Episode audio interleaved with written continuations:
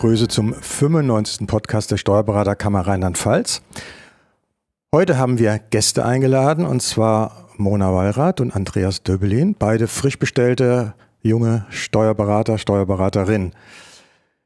Und äh, von der Kammer und von unserem Podcast-Team Ralf Nick, Ö-Ausschuss. Ich bin Walter Mock und der Ton wie immer von Chris Mock aus Köln. Unser Thema heute, ja, Mitarbeiter, fehlende Mitarbeiter, fachlicher Mitarbeiter fehlen uns in den Kanzleien und das weißt du, Ralf, als langer Praktiker, aber ihr, äh, Mona und Andreas, ihr seid ja auch in der Praxis und kriegt das natürlich auch mit. Darüber wollen wir heute mal zusammen sprechen. Fangen wir erstmal mit dir an, Ralf. Vielleicht ein bisschen unhöflich, die Gäste nicht zuerst, aber das macht so ein bisschen den Bogen äh, aus der Praxis bei dir. Welche Mitarbeiter brauchst du denn heute? Was, was ist gesucht und oder ist es schon fast egal, Hauptsache man hat einen Mitarbeiter? Wie ist die Lage bei dir? Äh, vielen Dank, dass du mir den letzten Schlenker noch gegeben hast, weil äh, mittlerweile ist es fast so. Äh, generell brauchen wir qualifizierte äh, Kräfte, insbesondere im höher qualifizierten Bereich. Das heißt, qualifiziert in, im Lohnbereich, qualifizierte Jahresabschlusserstellung, Steuererklärung. Äh, die IT macht uns gerade in dem Bereich FIBU äh, sehr viel äh, die Arbeit leichter. Jahresabschlusserstellung, Lohn ist ein sehr spezielles Thema. Da haben sich früher die Mitarbeiter, die haben den Lohn so mitgemacht. Äh, mittlerweile spezialisieren sich die Mitarbeiter immer mehr und äh, es wird auch so quasi als ein, äh, was heißt gebranntes Kind, aber äh, die Mitarbeiter sind froh, die Standardmitarbeiter sind froh, wenn sie keinen Lohn machen müssen, aber dafür brauchen wir halt spezialisierte Mitarbeiter. Und äh, das ist auch ein Grund dafür, dass die Bundeskammer oder auch andere Institutionen darauf kommen und sagen, wir müssen mehr spezialisieren. Früher gab es mal den Steuerfachwirt auf dem Weg vom Steuerfachangestellten zum Steuerberater. Ähm, aber jetzt brauchen wir mehr in der Breite über äh, mehr Fächer und mehr Themenbereiche, quasi Spezialist, äh, Spezialisten. Ja, wie steht das denn oder wie sieht das aus eurer Sicht aus? Ihr seid jetzt frisch junge Steuerberater und aber ihr kriegt das Thema ja auch mit. Äh, Mona, wie ist das aus deiner Sicht? Wie siehst du das? Absolut, ja. Ich glaube, die Mitarbeitergewinnung steht äh, zurzeit in fast jeder Kanzlei an erster Stelle. Ähm, es ist super schwierig, äh, gute, qualifizierte Mitarbeiter zu bekommen. Und ja, da stellt sich natürlich die Frage auch, wie mache ich mich ähm, als Arbeitgeber ja attraktiv für Mitarbeiter, gegebenenfalls auch für junge Mitarbeiter. Ich denke, auch die Ausbildung ist hier ganz wichtig. Ähm, die Mitarbeiter selbst auszubilden, eine möglichst gute, hochqualifizierte Ausbildung zu bieten, in der Hoffnung, dass die Mitarbeiter im Anschluss dann natürlich auch in der Kanzlei bleiben. Das ist ein großes Problem. Dann bildet man jemand aus, hat einen tollen Auszubildenden und dann sagt er Tschüss. Liegt aber dann häufig auch ein bisschen an der Attraktivität der Kanzlei. Warum geht er? Ne? Manchmal sind es natürlich auch persönliche Gründe. Wie, wie ist es deine Sicht? Ja, also ich kann mich da meinen Vorrednern eigentlich nur anschließen. Ähm, der Fachkräftemangel ist auf jeden Fall da. Ähm, wenn man dann in Gesprächen auch mal hört mit, mit Leuten, die man einfach kennt, die, die sagen, warum soll ich den, äh, die Ausbildung zum Steuerfachangestellten überhaupt noch machen? Äh, lieber setze ich mich beim Aldi an die Kasse, verdiene genauso viel oder vielleicht sogar mehr, habe nicht so viel Fachwissen, was ich brauche äh, habe hab ein paar schöne Arbeitszeiten, ähm, also ist mir schon untergekommen, diese Aussage. Ja, äh, da, da stellt man sich dann natürlich die Frage, wie macht man den Beruf des Steuerfachangestellten, der Steuerfachangestellten wieder attraktiv, dass wir hier qualifizierte Leute bekommen? Das ist natürlich eine Frage, die wir uns auch bei der Kammer oft gestellt haben. Und an sich sprecht ihr genau zwei Probleme an. Du sagst, die Praxis, Mona, muss attraktiv sein, damit jemand überhaupt kommt. Und das andere ist, die finanzielle Ausstattung muss auch attraktiv sein und um, um sich eine Abgrenzung zu anderen Berufen zu haben. Früher war es also so, die Auszubildenden haben also aus heutiger Sicht fast einen Hungerlohn bekommen, gegenüber was schon jetzt ein Bankkaufmann oder so bekommen hat. Und es war eine ganz schwierige äh, äh, Aufgabe im Berufsstand, die Ausbildungsvergüten mal in eine angemessene Höhe zu bringen. Ne? Also da fing das ganze Thema schon an. Ja, aber es ist ja nicht mehr so wie vor 20, 25 Jahren, als die Auszubildenden im Steuerfachangestelltenbereich Konten abgeheftet haben, ausgeziffert haben, etc. pp. Äh, da schaue ich in zwei Gesichter, äh, die haben das noch nicht mitgemacht. Ihr seid mit EDV groß geworden, aber das Image des Berufes stammt noch aus der Zeit, als ich zum Beispiel meine Ausbildung gemacht habe, in den 90er Jahren, Ende 80, Anfang 90. Äh, da war das ein leicht angestaubtes Image. Und dieses Image, denke ich mal, hat der Beruf immer noch. Und das gilt es abzuwerfen, weil heute muss ich, das ist die Hauptqualifikation meines Erachtens, außer dass ich äh, rechnen und schreiben kann, äh, EDV-affin sein. Er sagt, ich will mich mit neuen äh, Techniken auseinandersetzen und äh, ich muss dazu bereit sein, mit moderner IT äh, äh, mitzuhalten. Und ich muss das wollen. Und beim Aldi, du hast es eben gesagt, Andreas, äh, beim Aldi brauche ich mich, äh, okay, da gibt es eine neue Scannerkasse, aber äh, mehr nicht. Na? Und bei uns, wir unterliegen einem stetigen Wandel, äh, gerade in der IT. Und das macht neben dem betriebswirtschaftlichen, steuerlichen äh, Fortentwickeln die IT-Weiterentwicklung ungemein interessant. Und das also, ist der Punkt. Entschuldigung, ist das denn auch so? Da kommt das bei euch so an? Ich habe in meiner Zeit, als ich im, im Kammervorstand war und IT gemacht habe, immer äh, die Idee gehabt, wir müssen den Beruf, äh, müssen das nach außen verkaufen. Das ist fast ein IT-Beruf und das ist interessant für junge Leute. Ist das so? Oder sind wir da vielleicht auf dem Holzweg? Seht ihr das gar nicht so als IT-Beruf? Also ich glaube, ähm, dass es immer mehr zum IT-Beruf wird, einfach mit der Digitalisierung, die kommt. Ich glaube, was tatsächlich unglaublich wichtig ist, wo ja auch immer mehr versucht wird, aber gerade die jungen Leute, jetzt bin ich wieder bei den jungen Leuten, aber gerade denen zu zeigen, wie ist unser Beruf eigentlich? Ich meine, wir sitzen hier und nehmen gerade einen Podcast auf, also viel moderner geht's ja fast gar nicht. Aber ich glaube, gerade die jungen Leute, die eben in der Überlegung sind, was für eine Ausbildung mache ich jetzt oder beispielsweise auch als duales Studium gibt's ja mittlerweile auch, ähm, da ist das Problem, an die Leute ranzukommen und zu zeigen, okay, wie ist der Beruf eigentlich? Ich glaube, dass das Image vom Image vom Steuerberater immer noch ist, okay, ähm, trocken, viele Zahlen, viel Papier. Und ich glaube, da geht es einfach darum, dieses ganze Image ein bisschen äh, zu modernisieren und aufzuzeigen, was steht eigentlich hinter dem Beruf und auch so den Werdegang, weil ich meine, klar, dieses Beispiel mit der ähm, Lidl-Kasse, das gibt es bestimmt, dass gerade die jungen Leute, die vielleicht auch in der Pubertät sind und sagen, ich brauche eigentlich nur Geld, um ein bisschen ähm, meine Freizeit ausleben zu können. Aber ich glaube, da gibt es auch viele junge Leute, die sagen, nee, ich will tatsächlich was machen. Ich will was machen, wo ich auch wirklich ähm, ja, mich anstrengen kann, zeigen kann, was ich kann. Und an die Leute, ähm, denke ich, muss man schauen, wie man an die rankommt.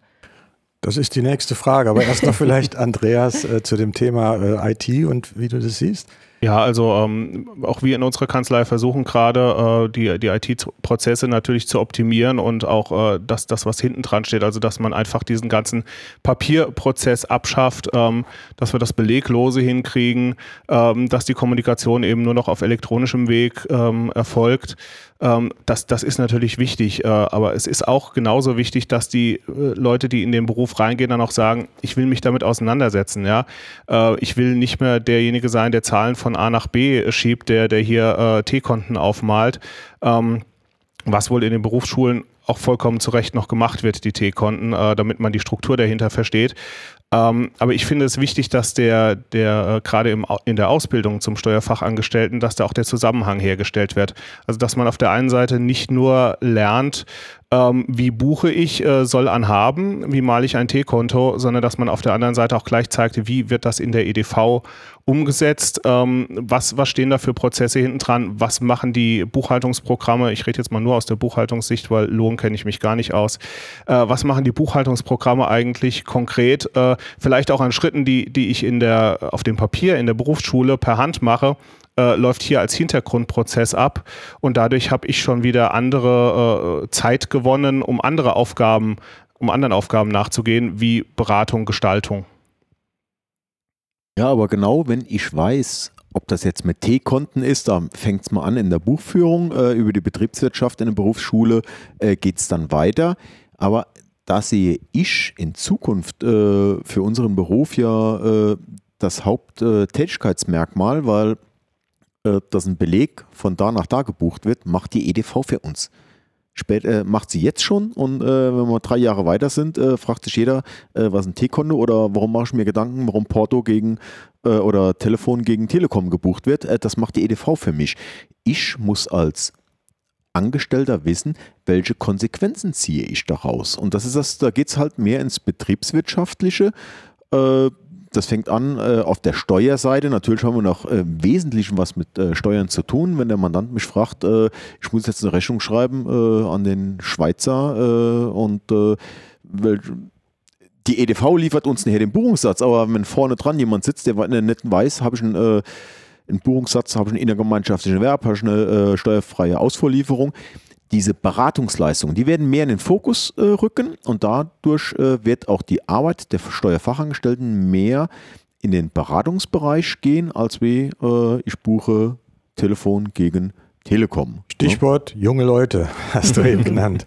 genau. Äh, ihr seid ja auch noch junge Leute, aber aus der Sicht der, äh, die wir jetzt meinen, die also vielleicht in den Beruf rein wollen, das seid ihr schon alter Hase, ihr seid ja schon Steuerberater. Ne? ähm, ja, aber wie kommt ihr, wie kommen wir denn an die jungen Leute ran? Wie kann man das vermitteln? Also das ist, was wir uns schon, schon jahrelang fragen, aber jetzt können wir mal jemanden direkt fragen, der diesen Prozess durchlaufen hat. Wie ist es an euch rangekommen und, und wie könnten wir seit der Kammer was dafür tun? Was hast du da Ideen? Ja, also bei mir war es tatsächlich super altmodisch. Ähm, meine Tante, die war Steuerfachangestellte und ähm, als ich dann mein Abi gemacht habe, beziehungsweise mir überlegt habe, okay, was mache ich jetzt im Anschluss, ähm, kam mein Vater tatsächlich noch mit einer Zeitungsanzeige. Ähm, da war es so, da hat eine Kanzlei, die auch bei uns damals in der Nähe war, die hat ein duales Studium angeboten. Ich wollte tatsächlich ein Studium damals machen und ich habe dann ähm, in Baden-Württemberg ein duales Studium gemacht mit der Fachrichtung Steuern und Prüfungswesen. Und ähm, darüber kam ich tatsächlich daran. Nun ist ja aber eine Zeitungsannonce heutzutage einfach nicht mehr das, äh, was die jungen Leute lesen.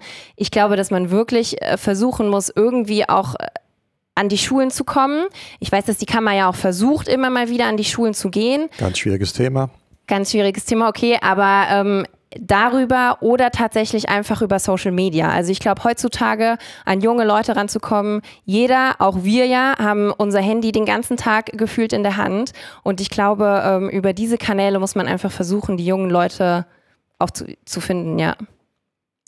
Ja, vielleicht auch kurz zu meinem Werdegang. Also auch ich habe die Ausbildung zum äh, oder ich habe die Ausbildung zum Steuerfachangestellten gemacht äh, von jetzt muss ich überlegen 2005 bis 2008 ist also auch schon ein Moment her. Und äh, ja, damals also von der, von der Schule abgegangen nach dem Abitur, ähm, Zivildienst gemacht und während dem Zivildienst dann halt überlegt, äh, was, was willst du irgendwann mal werden? Und mich dann einfach mal wild drauf losbeworben in allen möglichen kaufmännischen Berufen. Äh, und dann halt bei einem Steuerberater ins Vorstellungsgespräch gegangen und der hat mich dann auch für die Ausbildung angenommen, ja, also auch äh, so mehr durch Zufall äh, in das Berufsbild reingeschlittert. Ja, und dann aber gemerkt, äh, es, es, macht mir Spaß, äh, da auch das Betriebswirtschaftliche, darauf dann aufgebaut mit Studium und äh, letztendlich jetzt den Steuerberater gemacht.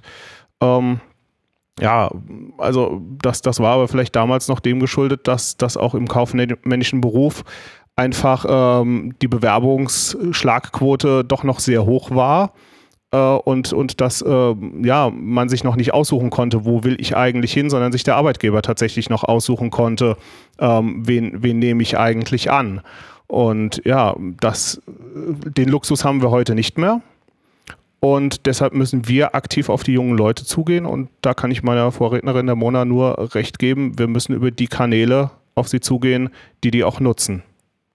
Also Ralf, du bist Öffentlichkeitsausschuss.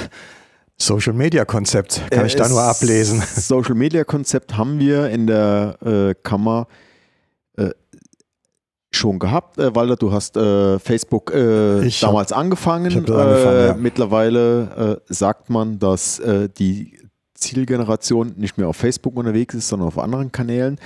Ähm, wir haben uns äh, da alle Kanäle angeschaut und auch äh, unsere Gedanken gemacht. Nur das A und O, die Bundeskammer macht da sehr viel.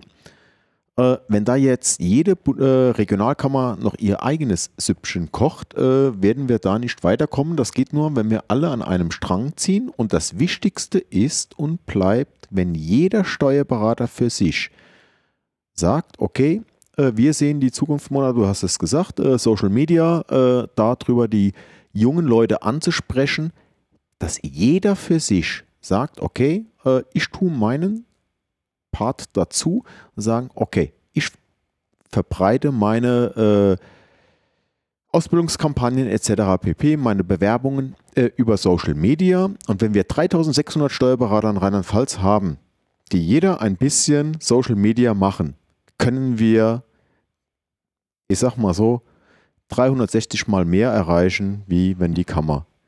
Äh, wenn sie es machen würden, ne? das ist das ja. Problem dabei. Ähm, ich würde gerne noch anmerken, äh, was man auch nicht unterschätzen darf, ist die Mund-zu-Mund-Propaganda. Also mhm. wenn man Auszubildende schon im Betrieb hat und denen macht das Spaß, äh, die fördert man, denen zeigt man hier, der Beruf ist attraktiv und ihr habt da Entwicklungsmöglichkeiten, auch wenn ihr dann ausgelernt habt. Und, und die das dann weiter erzählen in ihrem Bekanntenkreis oder auch über Social Media dann wieder weitergeben und sagen, hey, ich habe hier einen tollen Arbeitgeber und bei dem habe ich jetzt die Ausbildung gemacht und da bleibe ich und wir suchen gerade aktuell. Ich denke, damit kann man auch nochmal Reichweite aufbauen. Heißt aber auch, dass wir in den Kanzleien ordentlich ausbilden müssen und den Beruf dann auch attraktiv gestalten müssen, wenn wir die Azubis dann auch mal, äh, ich sag mal, in unseren Fängen schon drin haben, dass ja. wir die behalten. Hatten wir ja am Anfang schon ja. das Thema, dass wir den Beruf so gestalten, dass die auch bei uns bleiben ja. und nicht dann sagen, ich wandere irgendwo hin ab und nutze Buchhaltungskenntnisse in der freien mhm. Marktwirtschaft zum Beispiel. Das ist ganz wichtig. Also gerade das Mund-zu-Mund-Propaganda äh, ist ja auch in der Werbung gilt das ja auch als ein wichtiger, äh, intensiver äh, Erfolgsbaustein. Und ähm, äh, umso wichtiger ist, dass man die jungen Leute, die man hat, entsprechend vorbereitet, ne, dass man die hält, dass man denen die Attraktivität zeigt. Also da muss natürlich auch die Kanzlei attraktiv sein. Das heißt, man darf nicht einen Mitarbeiter haben, ja, dem gefällt es ganz gut da, ist alles ganz schön. Nein, der Mitarbeiter muss begeistert sein von der Kanzlei. Ja? Er muss also, wenn man ihn anspricht, da muss es aus ihm rausbrechen. Wow, es ist so toll bei uns. So muss es eigentlich sein. Erst dann ist es ein Mitarbeiter, der das weitererzählt. Das ist das gleiche wie mit Mandanten. Ich kann zufriedene Mandanten haben, die sitzen abends und sind zufrieden. Aber wenn der Mandant begeistert ist dann bricht das aus ihm raus, wenn man ihn fragt. Dann erzählt er, wo er ist und dann findet er das toll. Das ist der Unterschied zwischen zufrieden und begeistert. Und das ist genau auch das Gleiche, denke ich, bei was du jetzt gerade gesagt hast. Ähm, vielleicht noch eine Frage, Spezialist oder Generalist? Muss der Mitarbeiter heute eher ein Spezialist sein oder ein Generalist, der alles kann, von Lohn bis zur, bis zur großen Bilanz? Also bei uns früher war auch das immer die Frage. Und auch dann der Punkt, äh, hat der Mandant einen Ansprechpartner, was als sehr angenehm empfunden wird, der kann alles vom Lohn bis zum Abschluss. Oder äh, ist es vielleicht besser, man hat einen Spezialisten, dann hat er vielleicht drei Ansprechpartner im Zweifel. Äh, wie ist das heute? Und wie ist es bei euch vielleicht auch geregelt? Also ich glaube, ja. es entwickelt sich immer mehr tatsächlich zum Spezialisten, einfach weil auch ja unsere Mandanten, die auch Arbeitgeber sind, ähm, merken, okay, Mitarbeitergewinnung ist ja ein, ein breites Spektrum, wo es immer ähm, schwieriger wird. Und da wird gerade äh, in der Lohnbuchhaltung wird immer mehr, muss immer mehr geboten werden, ob Jobrat oder sonstiges. Und ähm, ich glaube, ein Generalist wird auch genommen, gar keine Frage wie schon gesagt, in der Steuerkanzlei wird, ähm, wird Personal gesucht, mhm. genau. Aber ich glaube, Spezialist, Lohnspezialisten, Jahresabschlusserstellungsspezialisten, wie ja bereits auch gesagt, ich glaube, die sind gesucht und hier ist ja auch eine gute Möglichkeit, den Leuten, wenn beispielsweise ein Generalist kommt, ihm eine Fortbildung zu bieten. Also lä lässt er sich ausbilden zum äh, Lohn- und Finanzbuchhalter oder, also da gibt es ja ganz viele Weiterbildungsmöglichkeiten später auch. Und ich denke, der Trend ist zum Spezialisten. Mhm. So eine gute Möglichkeit, sag mal, eine Kanzlei äh, attraktiv zu machen, wenn ich Ausbildung anbiete, Weiterbildung anbiete und dann den Mitarbeiter auch letztlich dann binde. Ich muss ja schauen, dass ich die, die ich habe, behalte und sie so zufrieden sind. Ne?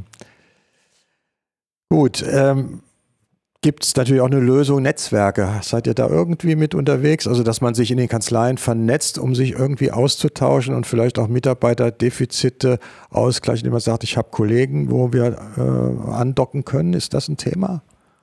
Also bei uns in der Kanzlei derzeit nicht, nee, aber ich denke, ähm, gerade auf die Zukunft gesehen kann das ein Thema werden, dass die Kanzleien sich untereinander vernetzen. Ich denke auch, ähm, dass Steuerberater untereinander sich äh, absolut nicht als Konkurrenten sehen sollen, weil es ist ja in jeder Kanzlei so, äh, die Mandanten können nicht mehr angenommen werden, neue Mandate, weil einfach die Mitarbeiter fehlen. Und äh, gerade dieses spezielle Know-how, geht es jetzt um Kryptowährungen oder um sonst was, da ist es mit Sicherheit gut, wenn man sich untereinander vernetzt. Ja, ja, also sehe ich auch so. Äh, die Kanzlei, für die ich arbeite, ist auch in einer größeren Gruppe von Kanzleien mit drin und ähm, da besteht dann auch Austausch, gerade wenn man fachliche Probleme hat, dass man dann sagen kann, habt ihr am anderen Standort vielleicht jemanden, der mit dem Thema schon mal Kontakt hatte und können wir uns den mal ausleihen und sein Fachwissen. Ja, das ist, glaube ich, in dem High-End-Bereich gar kein Thema, dass man jetzt sagt, äh, ich habe jetzt nicht alle Nase lang äh, eine europäische äh, Verschmelzung, äh, dass ich da einen Kollegen frage, wo ich sage, genau, äh, der kennt sich damit aus. Da sieht auch der Mandant, äh, okay, das ist, birgt ja ein gewisses, äh, wo man sagt, der, äh, Steuer, mein Steuerberater sagt sich, okay, ich kann das nicht, aber ich kenne jemanden, der das besser kann. das ist ja auch spricht er für den Steuerberater. Ich glaube, was Walter meint, ist, wenn es auf Mitarbeiterebene geht, wenn ich dann sage, okay, zum Beispiel im Lohnbereich, es gibt Kanzleien, die äh, machen Outsourcing und sagen, äh, ich, äh, der Lohnbereich soll jetzt eine andere Kanzlei machen oder äh, ich kenne mich jetzt mit äh, Baulohn nicht aus, äh, und da soll jemand anderes einen Baulohn machen. Und da, Walter, sehe ich zum Beispiel eher schon ein, ein Problem. Du hast es eben angesprochen, Mona, wenn ich jetzt den äh, Lohnspezialisten habe, der kennt sich dann auch mit Baulohn aus. Wenn ich den Generalist habe, der immer wieder Lohn macht und kennt sich mit Baulohn, in der ganzen Kanzlei kennt sich keiner mit Baulohn aus und ich sage, nur für den Baulohn äh, mache ich ein Outsourcing, dann ist die Frage, ob ich das Baulohnmandat in Summe nachher noch habe wenn ich, meine persönliche Meinung ist, wenn ich sage, ich habe einen Lohnspezialist, der kann sich dann auch auf Baulohn äh, spezialisieren äh, und sagen, okay, ich biete auch meinen Baulohnmandanten äh, eine Lösung an. Wie, wie steht ihr dazu? Wenn ich jetzt sage, äh, ich kenne mich mit Baulohn nicht aus oder du hast einen Mandant und sagst, äh, ich kenne mich mit Baulohn nicht aus, äh, ich, der Baulohn, das soll mal der Ralf machen. Wie würdest du dazu stehen? Also ich glaube grundsätzlich ähm, ist es natürlich immer besser, ähm, wenn man die Mandanten in-house komplett betreuen kann auch inklusive Baulohn. Ähm, auch hier ist wieder genau das gleiche Fachkräftemängel. Baulohn ist super speziell, das muss man wirklich, muss man sich mit auskennen, das muss man gelernt haben, um das abrechnen zu können. Und ähm, wenn ich dann natürlich keinen finde oder keinen habe, der Spezialist im Baulohn ist, bin ich ja gezwungen, es abzugeben, weil es im Zweifel auch, kann ich mich ja nicht hinsetzen und den Baulohn selber abrechnen, wenn ich da kein Know-how drin habe. Und das ist, da sind wir ja genau wieder bei unserem Thema vom Podcast, Personalgewinnung, Fachkräftemangel. Ja. Aber das Problem des Spezialisten aus meiner Sicht ist, ich habe dann einen und dann geht der. Und dann, dann hänge ich aber da. Ne? Und da kommt für mich so ein bisschen die Frage, was ist denn, oder gibt es für euch eine ideale Größe in der Kanzlei? Sind es 5, 10, 20, 100 Leute? Oder habt ihr da ein Gefühl, was könnte eine ideale Größe sein? Ja, also ich, ich will jetzt keine exakte Zahl nennen, weil es kommt natürlich auch darauf an, wie breit gestreut ist man mit, mit seinen Mandanten. Ja, wenn man, wenn man jetzt nur im Bausektor unterwegs ist, dann braucht man natürlich Leute, die auch äh, hauptsächlich Baulohn können und sonst äh, die, die restlichen Lohngeschichten vielleicht nicht so viel. Ähm, aber von daher, aber wenn man, wenn man sich so generell aufstellt, dann denke ich schon so, dass die, die Mitarbeitergröße von 40, 50 äh, bestimmt nicht schlecht ist, weil man braucht eben, äh, ja, die Leute, man braucht eine eigene Lohnabteilung. Also ich, ich habe schon immer favorisiert, dass man den, den Lohn in einer eigenen Abteilung ausgliedert, weil wenn das die Buchhalter noch nebenher so ein bisschen mitmachen, äh, ist, ist einfach nicht meine äh, Welt sondern man, man sollte Leute haben, die machen Buchhaltung und dazu vielleicht noch die Abschlüsse. Ähm, die, die größeren, etwas komplexeren Abschlüsse sollten dann vielleicht nochmal andere machen, damit man gleich das Vier-Augen-Prinzip äh, gewahrt hat und den Lohn nochmal in eine äh, ganz extra Abteilung ausgegliedert. Und äh, wenn man das mit äh, in jeder Abteilung halt mit, mit so fünf, sechs Leuten aufstellt, dass man dann da einen breiten Mitarbeiterstamm hat, dass man auch mal verkraften kann äh, dass, dass die Leute, äh, das oder dass einer mal geht. Ja, äh, natürlich bedeutet das hohe Lohnkosten, ja, und das bedeutet auch, dass das wahrscheinlich ein Steuerberater nicht mehr allein stemmt, sondern dass das dann Partnerschaften sind, in denen mehrere Partner drin sind und vielleicht auch noch ein, zwei, drei angestellte Steuerberater. Oder? Ja, also sehe ich ähnlich. Äh, ich glaube, das wäre auch tatsächlich von der Grundstruktur gut. Die Frage ist aber auch hier wieder, was will eigentlich der Mitarbeiter? Also ich kenne ähm, äh, Leute, Fachkräfte, die sagen, ich will in eine Kanzlei gehen, wo ich eben nicht nur in der Buchhaltungsabteilung sitze. Ähm, natürlich kann ich jetzt nicht äh, von meinem Bauunternehmer den Baulohn noch mitmachen. Das ist, da sind wir wieder beim sehr Speziellen. Aber ähm, ich kenne Leute, die sagen ganz klar beim Bewerbungsgespräch, wie wird hier gearbeitet? Wird hier absolut in Abteilungen gearbeitet? Oder ist es möglich, dass ich zumindest drei, vier, fünf Mandate habe, die ich vollumfassend, soweit mein äh, Know-how reicht, äh, betreuen kann, weil ich glaube, da gibt es halt solche und solche. Also ich glaube, da ist so ein bisschen, äh, wie vielfältig will der Mitarbeiter auch arbeiten. Natürlich muss man auch wieder schauen, welche Ausbildung hat er, was ist überhaupt möglich. Ähm, ich glaube, da treffen dann wieder so ein bisschen äh, aufeinander, was möchte der Mitarbeiter, was muss ich ihm bieten, damit er überhaupt zu mir kommt und wie will ich meine Kanzlei aber natürlich am besten strukturieren. Mhm. Ja, das ist, das ist richtig. Also ich glaube, die ideale Größe gibt es wahrscheinlich gar nicht. Das hängt wirklich vom Einzelfall ab. Und ich kenne auch Einzelkämpfer, die nach Möglichkeit am liebsten gar keine Mitarbeiter haben. Also ich kenne eine Kollegin, die mit mir die Prüfung gemacht hat, die ist heute noch faktisch alleine. Äh, die hat das ganze Thema äh, Mitarbeiter, hat die nie so groß berührt. Ne? Die hatte mal eine Auszubildung gehabt und so, aber die konnte ihre komplette, und die war Wirtschaftsprüfer, die konnte die ganze Kanzlei alleine machen. Die war von nichts zu niemand abhängig. Das ist nichts, wie ich hätte arbeiten wollen. Und Du vielleicht auch nicht, Andreas. Ne? Nee, nee, also könnte könnt ich mir nicht vorstellen. Ja. Ähm, zumal das, das letzte Mal hatte ich Berührung, wo wir jetzt gerade schon die ganze Zeit beim Lohn waren, also Berührung mit dem Lohn äh, in, in meiner Ausbildung, wie gesagt 2,5 bis 2,8. Äh, da liegen die Kenntnisse komplett brach. Das heißt, ich könnte ja wirklich auch also ich als, als Steuerberater könnte tatsächlich nur Leute betreuen, die keine Mitarbeiter haben. Ja, also ich wäre dann der Steuerberater ohne Mitarbeiter, der nur Mandanten hat, die keine Mitarbeiter haben. Ja. Äh, das wäre dann vielleicht mein Alleinstellungsmerkmal. Aber ob das zum Überleben ausreichen würde, bin ich mir nicht Frage. sicher. Aber wir haben halt in Rheinland-Pfalz äh, extrem viele Einzelkanzleien. Das ist ein Flächenland mit kleinen Kanzleien. Und da ist natürlich die Problematik groß. Ne? Ja, ich denke, wir haben das Thema Mitarbeiter mal vor allem aus eurer Sicht ein bisschen beleuchtet. Äh, da waren ein paar ganz interessante äh, Überlegungen, Aspekte dabei. Herzlichen Dank dafür, dass ihr mitgemacht habt.